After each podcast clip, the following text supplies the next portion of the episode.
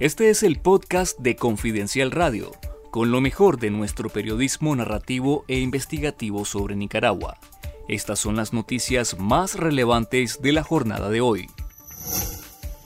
Este es el reporte de noticias de Confidencial del viernes 13 de octubre. La persecución del régimen de Daniel Ortega contra la feligresía católica alcanzó a otros tres ciudadanos originarios de Huaco y Chontales en el centro del país, a quienes la policía citó y les impuso ciudad por cárcel. Este nuevo acto arbitrario e intimidatorio contra la Iglesia Católica y sus grupos pastorales se suman a otros nueve casos de personas originarias de Jalapa y Jinotega, que según confirmaron diversas fuentes a Confidencial, también están bajo una supuesta investigación y deben solicitar permiso a la policía para salir de sus municipios. La policía amenazó a algunos de los investigados de confiscar sus propiedades y les dijeron tener fotos y videos de su participación en la protesta cívica de 2018, a la que el régimen llama como un intento de golpe de Estado. La policía también les advirtió de tenerlos vigilados y que tengan mucho cuidado con lo que hacen sin acusarlos formalmente de ningún delito.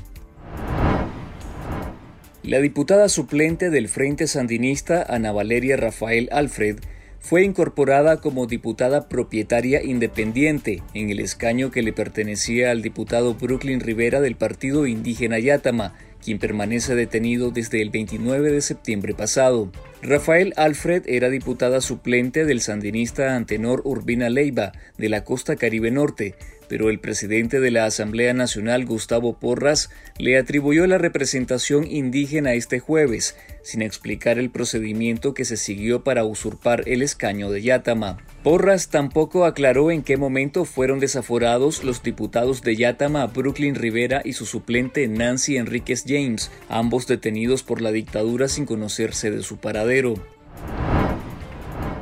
Más de un centenar de refugiados nicaragüenses serán acogidos en España en un proyecto piloto con contratos en el sector de energías renovables, informó este viernes el Ministerio de Migraciones español. El proyecto se enmarca en la ampliación del Programa Nacional de Reasentamiento de Refugiados en España, que abrió la posibilidad de acoger a personas que tuvieran una oferta de empleo de una empresa española. En este caso fue seleccionado un grupo de familias de nicaragüenses refugiadas en Costa Rica, con la colaboración de la Oficina del Alto Comisionado de Naciones Unidas para los Refugiados ACNUR y la Organización Internacional de las Migraciones OIM.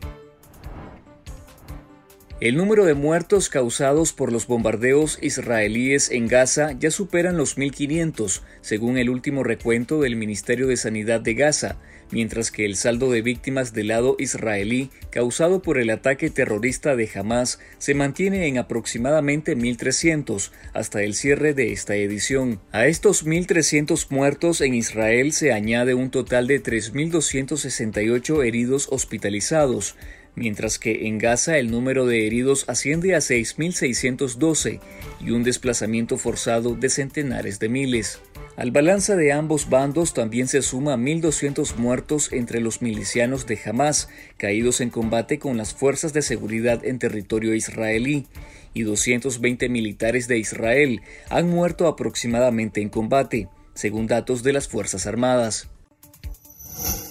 Si usted desea saber sobre lo que hay más allá de las noticias de Nicaragua, les invitamos a conectarse a confidencial.digital y suscribirte al canal de YouTube Confidencial Nica para estar conectados con la verdad.